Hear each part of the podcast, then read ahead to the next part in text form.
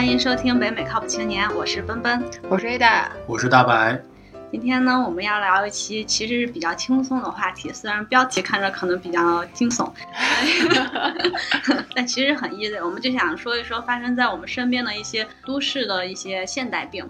就是这种病呢，它也不是真正的是什么病，它可能就是一些，比如说像我们说周一综合症啊，然后选择恐惧症啊，然后或者上班困难症啊，这些就都是我们今天想讨论的。嗯，不过就一听到这个都市病的话，我不知道两位主播。就会脑海里先反映出有一些什么 什么病之类的。我觉得在反正在硅谷这边，我觉得就是挺流行的一种病，就是社交恐惧症。我看到好多那种 T 恤上面印的都是那种 anti-social，就是 我我我我拒绝社社交，我就是想自己待着，然后那种感觉。所以我觉得这边还挺，而且有有的时候你你理解它是一种病，或者有时候也是一种时髦，就是大家觉得 这个就是很酷的一件事情的那种感觉。对，我觉得我一看到这个，因为。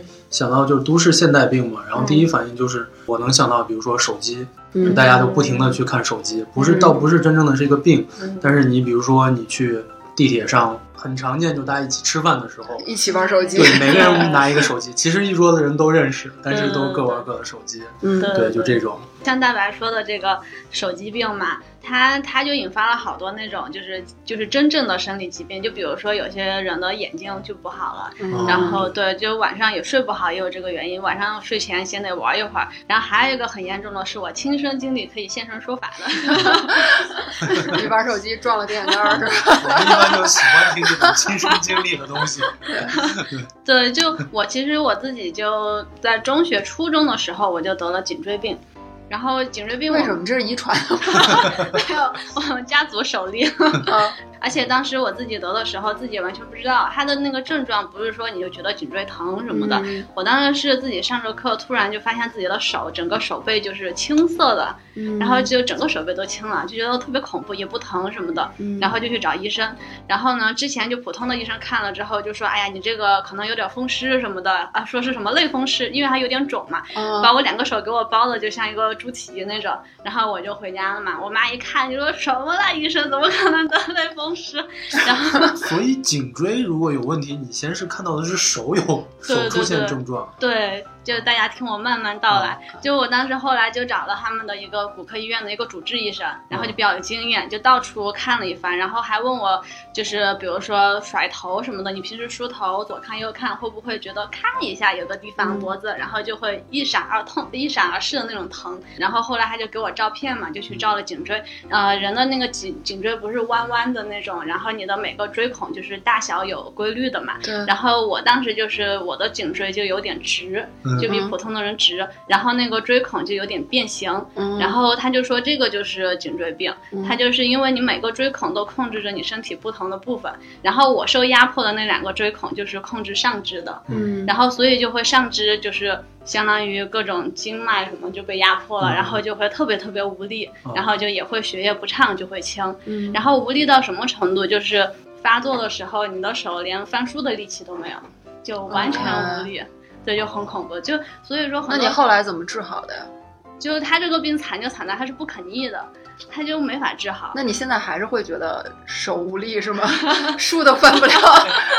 说明你这就是什么天生的武学奇才，是吧？有个特异，有个惊奇。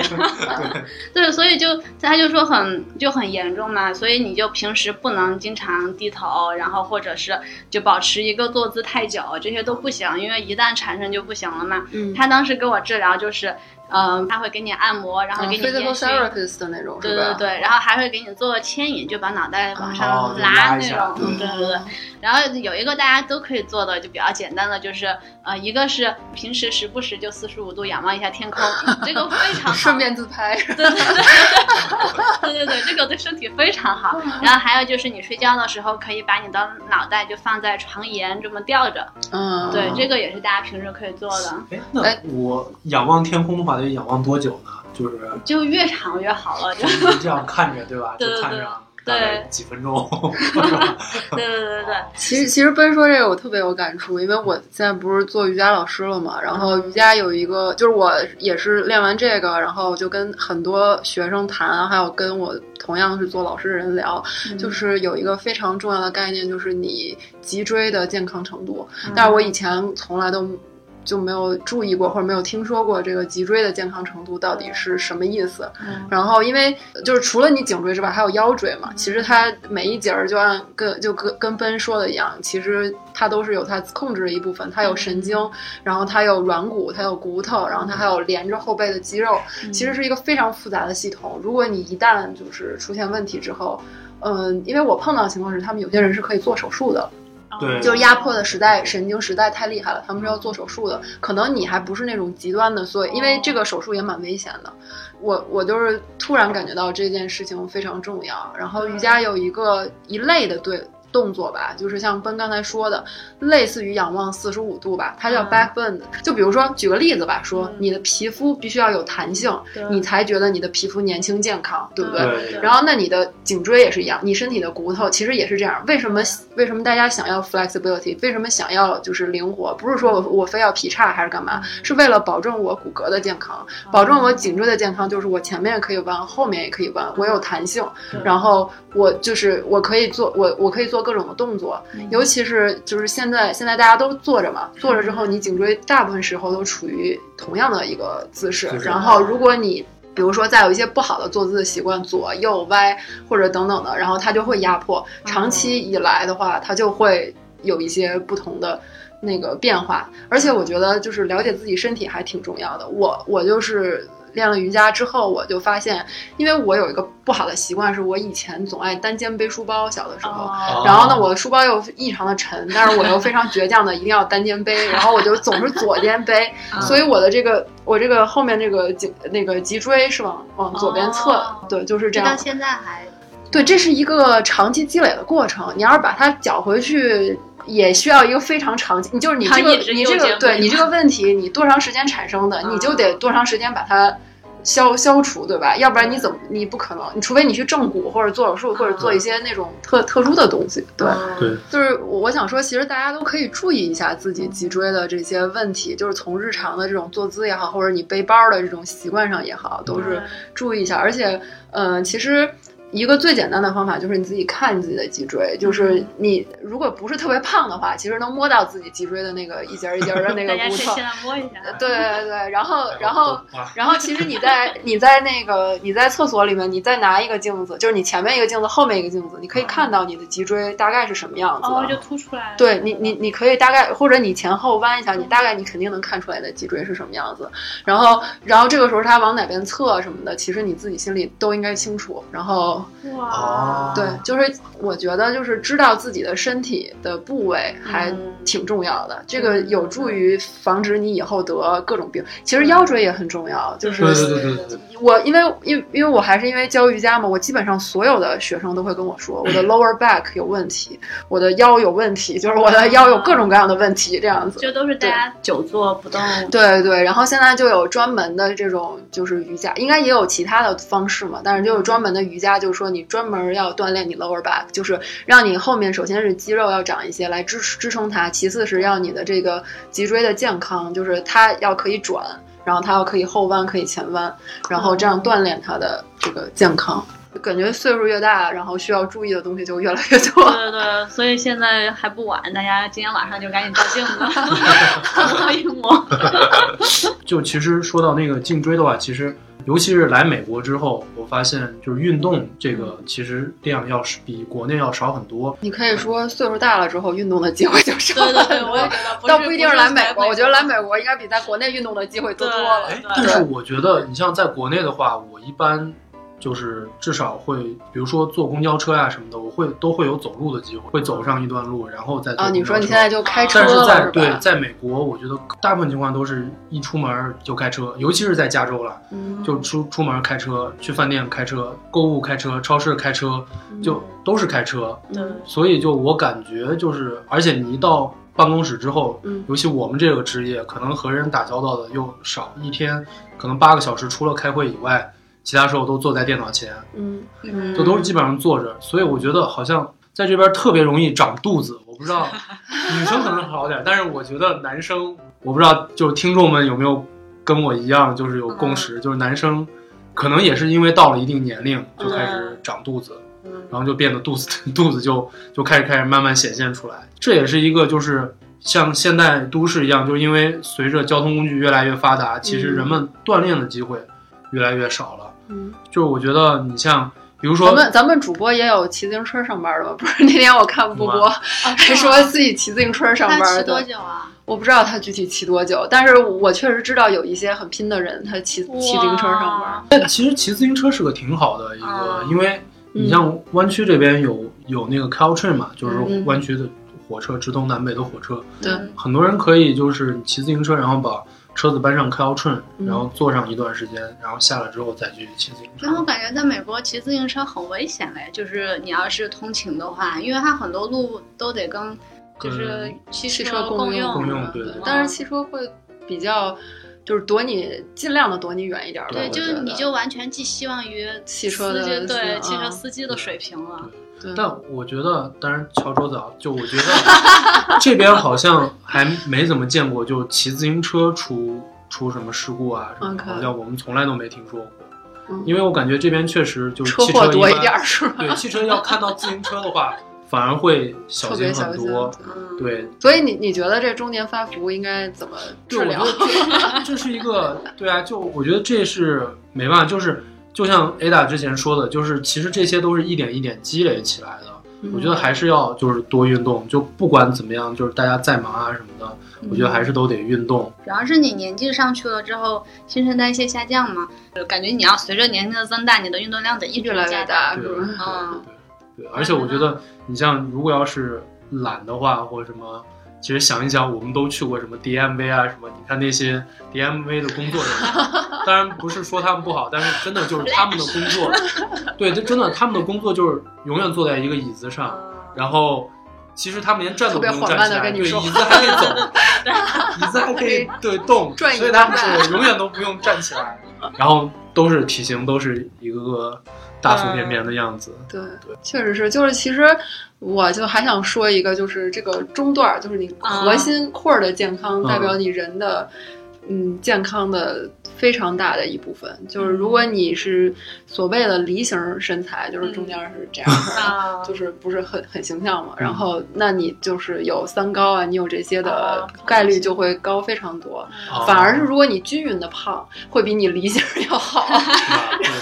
就是说均匀的胖反而稍微好一点儿。啊，哎，其实我同意这个，因为我认识一个一个叔叔，嗯真的就和你说一模一样。他其实很胖很胖，嗯但是他不是那种梨形的胖，他是整个人都胖。嗯，但是呢，他每次去查体干嘛的，他的血压、血糖全都是正常，哇这还挺对难得。，没有什么高血压、嗯高血糖这种。而且我就感觉像平时去运动的时候嘛，嗯然后我之前就是可能想执拗于练一下手啊，练一下腿，就很想瘦腿嘛，就只练腿什么的，嗯然后就感觉好像身体素质没有什么变化。嗯然后我跑步什么的，就比如说跑个二十分钟就累得不行不行的那种。虽然我每天有在练腿啊，但好像没有什么帮助。然后后来就是像 Ada 这说的，是有氧和无氧的区别。不影响。这其实你要想长肌肉，然后又就是这两个矛盾，你知道吧？因为 我想消气。对对对，不过但是你你说吧，但我觉得只要运动，对总归还是好好的它至少不会积累到就变成脂肪，积累到你的肚子上。总归你的心肺会好很多。我觉得这是心态比较好，这就没文化很可怕。然后后来我就是就跟着 Keep 练核心嘛，然后练了核心之后再去跑步，就感觉整个就耐力就变好了，也也没有那么夸张，反正就是会舒服很多。其实你你记不记得，就是以前我们小时候跑步的时候，跑到后面很多人都会撑腰。啊，对，就是你，你没有觉得美国这边很少人跑步跑到最后是撑腰的这种吗？就是我、啊我去跑马拉松也好，或者干嘛，我就很少看有人到最后是这样子，啊就是这一块儿你撑不住了，哦你知道吧？你就是哦这样，对，因为有很多这些问题，大家的身体都有点亚健康的状态，嗯特别是现在生活节奏快，就一些白领，像大白说的，也没机会跑步锻炼，天天就在那坐着，大家都多多少少身体会这不舒服那不舒服。然后有一种病，我们称作叫它是一个神经症，叫疑病症。然后就现在越来越多的人得这个病，它就是这是什么多疑是吗？对，它就是你没有什么病，但是你就坚信自己得了一种很重的病。然后，对我就比如说，嗯，你觉得自己这有点不舒服，心脏有点不舒服，然后然后就会上网去查嘛。现在大家都都喜欢在网上查嘛，然后查了之后就会特别热衷于去对号入座啊，看这个这个心脏病好像也有这个症状，然后那个什么病也有这个症状，哇，就觉得自己肯定是去得了这个得了这个重病。你你们看过《我爱我家》吗？就是里面那个和平有一次就是那个说自己得狂犬病，马上要死了，有一期，然后最后就真的。假死了，然后但是后来，对对对，后来又活活过来了，就是对对对，然后我就觉得你说的这个特别像他，因为他就天天看医书，说自己得了恐水症，因为被二十年前还是多少年前被狗咬了，对对对，然后我当时就觉得超搞笑，对你这个说的让我感觉很像那个，对，那那应该就是因为他就说是人的心理暗示的作用非常非常强，就就说之前心理就是有一种心理实验嘛，他就是说给一群人就就是说给你们吃一种药，然后这个药呢。就五十五十的概率，要么是给你的安慰剂，要么是给你的迷幻药，就致幻剂。然后，然后反正你也不知道是哪个，你就自己选吧。然后选完之后，就去再去采访他们的行，就是症状嘛。然后就就性格比较容易紧张的人呢，就好多都说自己就是出现了幻觉什么的，就说自己可能拿了致幻剂什么的。然后后来就说，其实给他们的全部都是安慰剂，没有致幻剂。然后叫他们把这个实验又反过来做，就是。就给他们，就是所有人都是比那个普通置换剂的剂量要大很多的，就比正常剂量大很多的那个剂量的那个置换剂，给告诉他们都是安慰剂。对，就说你们吃的都是安慰剂，然后就发现就没有人有那个置换现象。对，都是心理作用吗？对，他就说是心理暗示的那个能量是比你想象中要大。然后就是我以前在大学的时候，当时我就对这个比较感兴趣嘛，然后我们当时申请一个心理小组，就说研究这些病，然后我们老师就安排了那个。医院的那个就是精神科的医生给我们当导师，嗯，然后呢，他当时就说的是，呃，他的很多那个病例嘛，就是显示你的那个心理暗示作用有多大。他说当时有一个小女孩，就是她觉得自己被被烫伤了，就手上，但其实她没有被烫伤，她就觉得自己胳膊有个地方被那个烟头烫伤了，嗯，她就觉得天天都觉得那里很痛很痛，然后但是。医生看了嘛，什么都没有。然后，但是他就坚信自己被烫伤了。就一个比较长的时间之后，这这有点像神经病了，我觉得。这不就是神经病？不就是说一件事情，然后 你你，然后你觉得他没做，然后但是他死活觉得他做了什么这种这种，或者是相反的，对吧？对，他就自己就就就是钻牛角尖了。当时那个医生就说，很多就是但凡有这种就是精神病或神经病的，他都是就是钻牛角尖，就钻到自己某个牛角尖了，出不来。他就说，一段时间之后，那个小女孩的。那个手上真的就有一个黑黑的印子，就当然可能跟真的烫伤不太一样，但是就有一个印子在那。老老会去动它吗？老会去摸呀？就他就说是就说不清楚是他真的物理上有了，还是他心理上的。他说，但是他就说你们要相信一个东西，就是你就是你想什么，很多东西就会发生。他就说你的心理作用非常强，而且你一直想的话，你的行动会在你潜意识下去做这些事情，就让它发生。所以就有可能他那个就是因为他每天想，他就会。故意在那弄一下啊，或天天摸或什么的，它就会有点影响。我突然想起我上大学的时候，就是一个正向的 方法，就是我们我们班有个男生就跟我说，他每天都要对镜子说我长得很帅，然后他说这样子他就真的可以长得很帅，你知道吗？然后当时我们就觉得啊，怎么会有世界上有这样子的人？但是现在这么看，嗯，可能还是有点用的，是不是？所以就是就是有些人就讲那个心灵鸡汤嘛，就说你要怎么变得自信，真的就你每天早上起来就对着镜子说你是最美的，你是最好的。哎，其实我觉得，其实这是对的。你如果能骗过自己的话，也可以骗过别人。很多事情不都是这样子的？对，之前我就听一个节目嘛，就也是一个心理学家，反正就也是接受咨询的那种有证的一个咨询师。他当时就说的是，呃，他也是同意这个观点嘛。他说人的那个暗示性很强，他就说，呃，你也可以非常强烈的每天就想。我我的头发又长出来了，你就想的非常细节，就有些人头有头发困难哦，是吗？对，真的吗？他就说你要我要把这个方法介绍给我所有认识的患者患者，对，他说你要。想的非常非常细，就是你要去想象你的头皮，然后你就是掉发的那个部位，然后你要想象那个就是毛囊，就是那个头发冲出来的瞬间，然后就它使劲长的那个动态，你就脑袋里非常使劲的去想。然后他说你每天就这么想一想，他就说真的会有用。但我现在也在尝试每天想我瘦了两斤这种，用意念瘦下来。反正就就反正，我觉得那医生有一个道理说的挺对的，就是你每天这么想，你的身体会不自觉的去做这些事情，对，然后他就会帮助你。所以就说一个积极的人之后容易变成一个更好的人，是吧？对对对对，这个意思。对，回到了一个特别阳光的问题，就是大家一定要对自己积极一点的想法。对，然后像说回我们说那个疑病症嘛，它也不是说大家觉得我这有不舒服，我觉得我是不是什么病就是疑病症，它其实也是有比较明确的划分的，你得满足几个条件。就比如说你你确实身体有点不舒服，然后呢，他们的还有症状就是他反复的会去求医，就医生已经反复告诉你了，你其实身体没有什么大问题，你就可能有点小毛病都无所谓，但是还是会坚信自己就是得了重症，然后然后自己还会反复的去就网上去查，然后非常积极的觉得自己就是这个符合那个也符合，然后最后一个就是你确实对你的生活或者对别人生活造成了困扰，然后这个才是就被我们归为叫疑病症这么一个类别。对，没错，我觉得其实。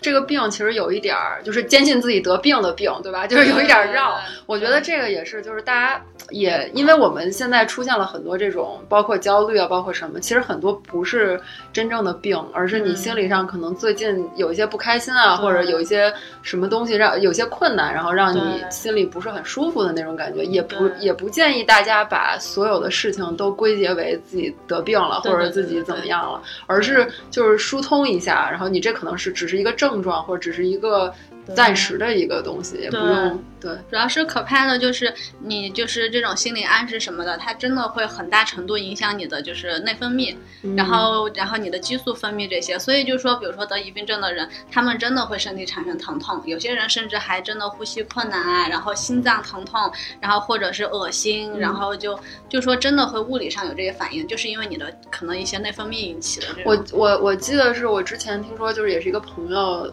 的朋友吧，他他是很想。怀孕很想生生小孩儿，然后她就得了一种假假装自己怀孕了的病。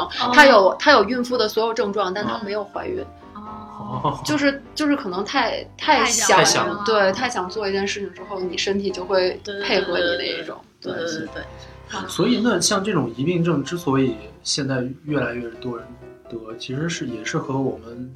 你觉得压力太大？现在对，现在都市生活压力太大呀。对对，一个是压力太大，然后大家网上资源太丰富了，哦，然后你就开始质疑医生，你就觉得他这个有可能是这个医生不够好。我明明在网上都看了，然后信息源太多了，对不知道哪个真正是。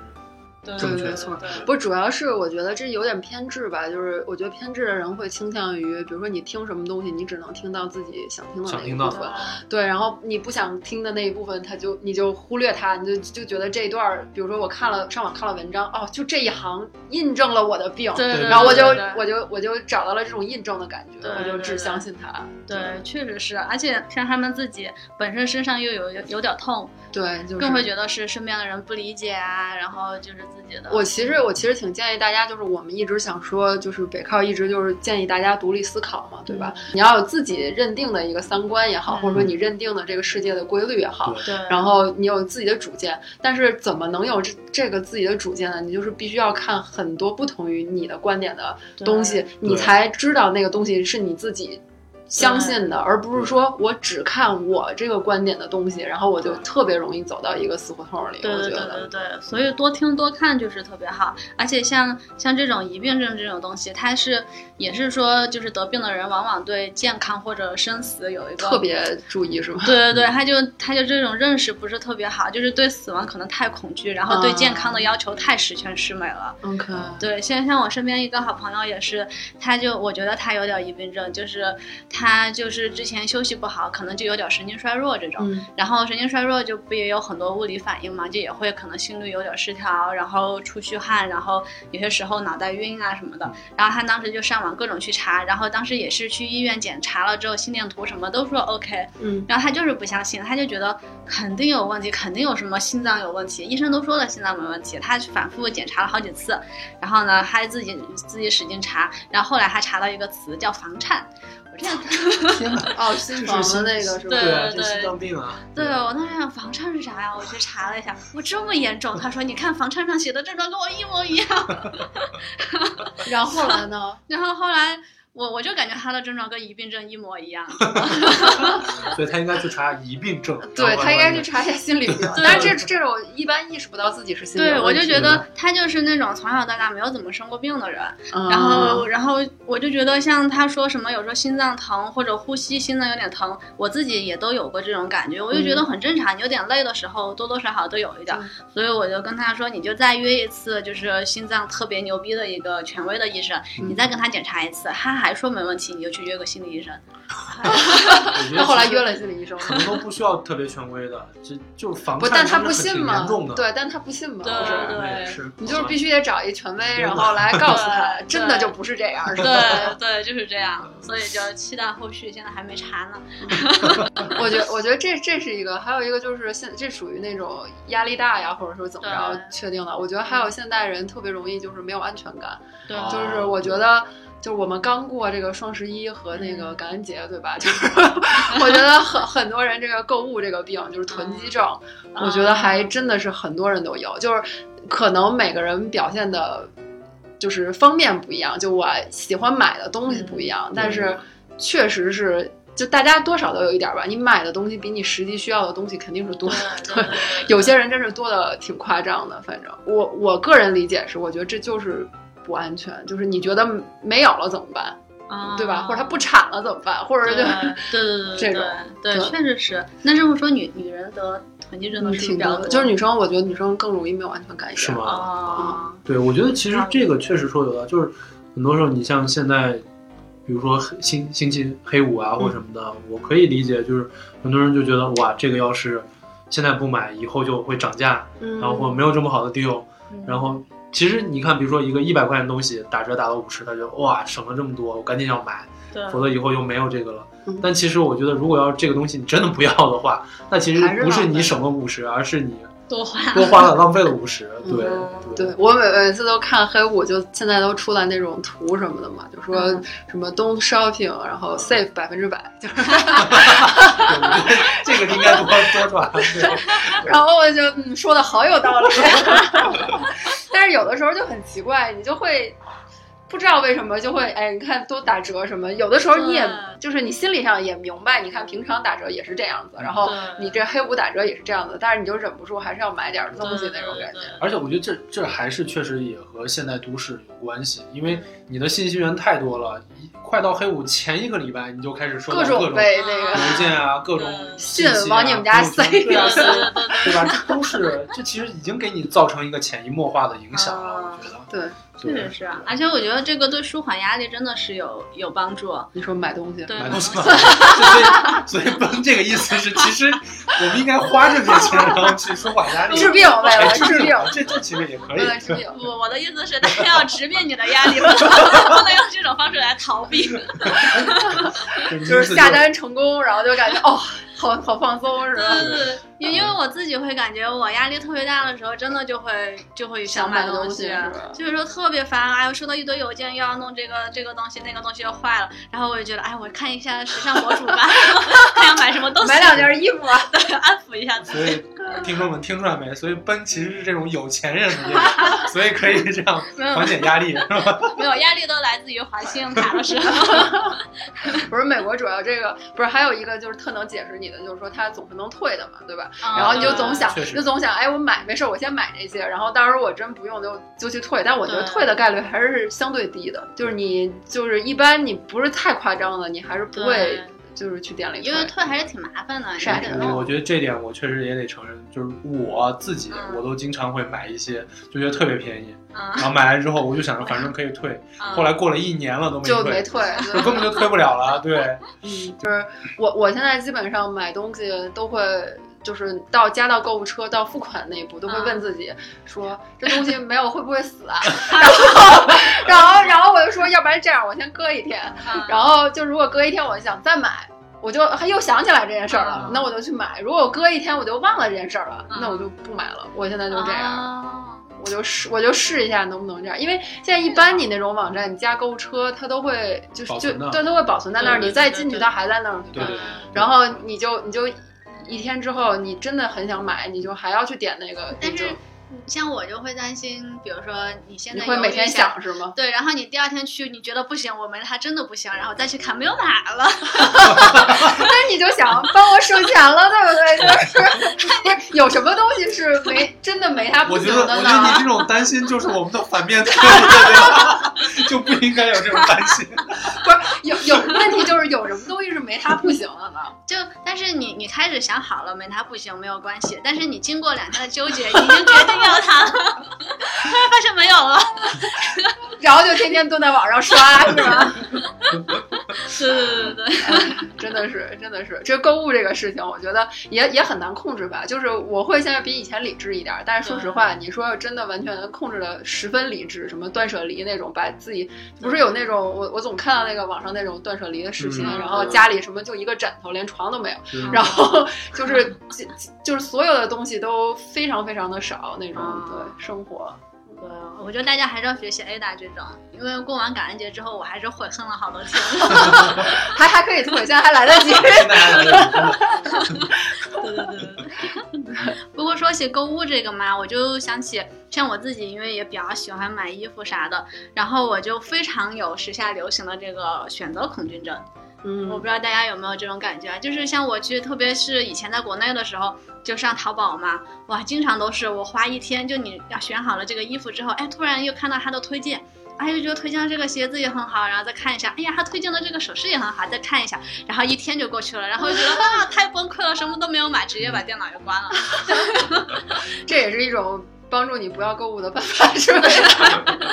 但那种感觉就特别痛苦，就是你你说你没有选择很痛苦吧，你有一堆选择，其实也非常痛苦。对，嗯，我就觉得这个选择恐惧症，其实经常在网上听大家说有这个症，对吧？我觉得我我的病可能跟你不太一样，我是比较两个东西的时候，或者是也不能说两个吧，几个东西，可能这一类东西，我就想买一个，对吧？嗯然后呢，它有好几个，因为我觉得买好几个浪费，对不对？然后我就想买一个，但是这个有这个好，那个有那个好，然后你就 你就纠结，到底我要这个好还是要那个好呢？然后这个我会纠结很久。对对对我就觉得你特别符合，就是就他们说选择恐惧症有一个特别大的原因，就是人都追求那种最大化效益，就你要。对，你就总觉得？对对，就你失去的那个，你就老去想它，它是你的一个机会成本，对吧？然后你把它舍弃了，然后哎呀，要是选了它怎么样？特别是当你这两个选择或者三个选择越好的时候，你的那种焦虑就焦虑程度就越大。对，对吧？就有些时候，有些人会说风凉话嘛，会觉得，哎呀，你都有金山银山了，你还选的那么恼火，人家山沟里还什么都没有呢，然后，然后就你有什么好焦虑的呀？就就你想想非洲的人民是吧？对对对对对对对，就这种八竿子打不着的这种对比，嗯就就其实真的是你当你就是当你面面对的这个选择越好的时候，其实那个人的焦虑程度会越高，你就会越承受不了失去另外一个的这个就是这种遗憾的感觉。对，怎么样能做到冷血的购物呢？就是能 做出选择，就是就是特别理性的，然后就是想。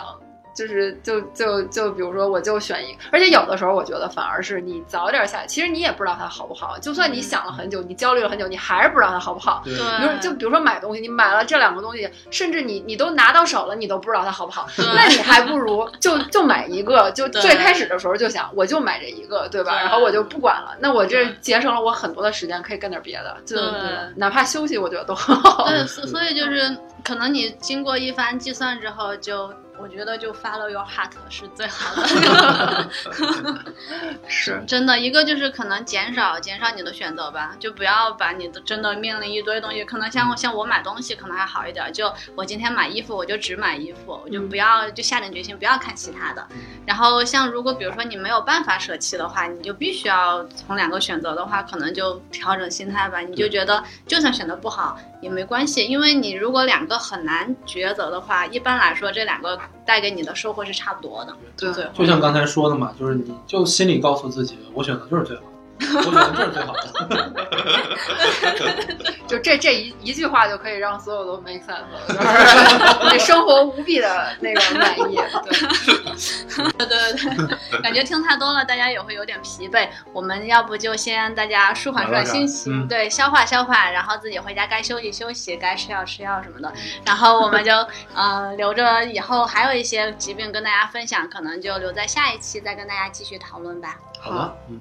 然后我们最后就宣传一下我们的平台，我们的最新节目会在喜马拉雅 FM 的平台首播，呃，你可以在喜马拉雅 App 里面搜索“北美靠谱青年”，然后点击订阅就可以及时收听节目。我们还有我们的微信公共账号叫“北美靠谱青年 CCCA”，然后回复“听友群”就能得到 QR 码，扫码就能进入我们的听友群。欢迎你来跟我们的主播和听众们一起扯淡聊天。